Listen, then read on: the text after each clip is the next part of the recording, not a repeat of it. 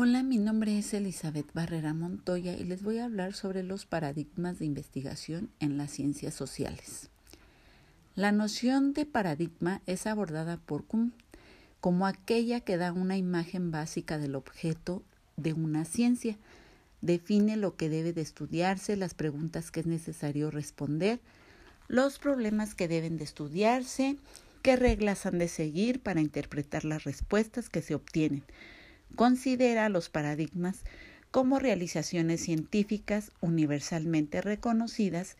que durante cierto tiempo proporcionan modelos de problemas y soluciones a una comunidad científica. De modo que un paradigma es lo que comparten los miembros de una comunidad científica y a la inversa una comunidad científica consiste en unas personas que compartan un paradigma. Un paradigma significa una cosmovisión del mundo compartida por una comunidad científica, un modelo para situarse ante la realidad, interpretarla y darle solución a los problemas que en ella se presentan. Un paradigma es todo lo compartido por una comunidad de científicos. Es de hecho una constelación de principios que significan a un grupo de investigadores y divulgadores de una disciplina, quienes en cierto modo adquieren un compromiso con él. Por lo tanto, una serie de componentes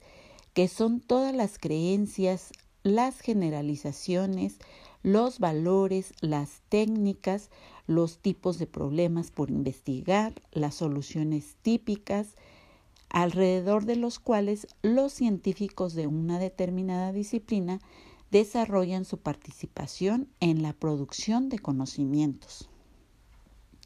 Asimismo, la comunidad científica se encarga de formar a nuevas generaciones de científicos en los aspectos teóricos y metodológicos,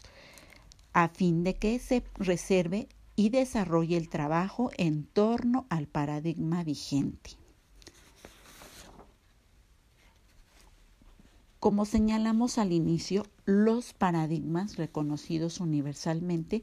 cuya existencia está fuera de toda situación con el positivista y el interpretativo, con una ontología, epistemología y metodología propias.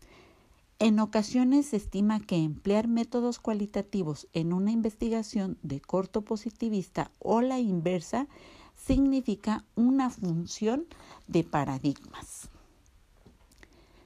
Siguiendo esta lógica de pensamiento, se infiere que emplear métodos cualitativos cuando se sigue un paradigma positivista o a la inversa no implica fusión de paradigmas,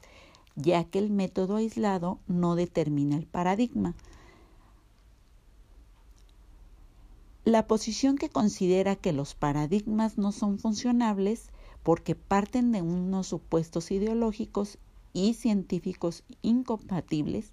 pero a la vez estimamos que ellos no son sistemas cerrados, sino que sobre la base de sus fundamentos se abren a un diálogo legítimo y enriquecedor, sobre todo en un campo tan complejo como el de las ciencias sociales.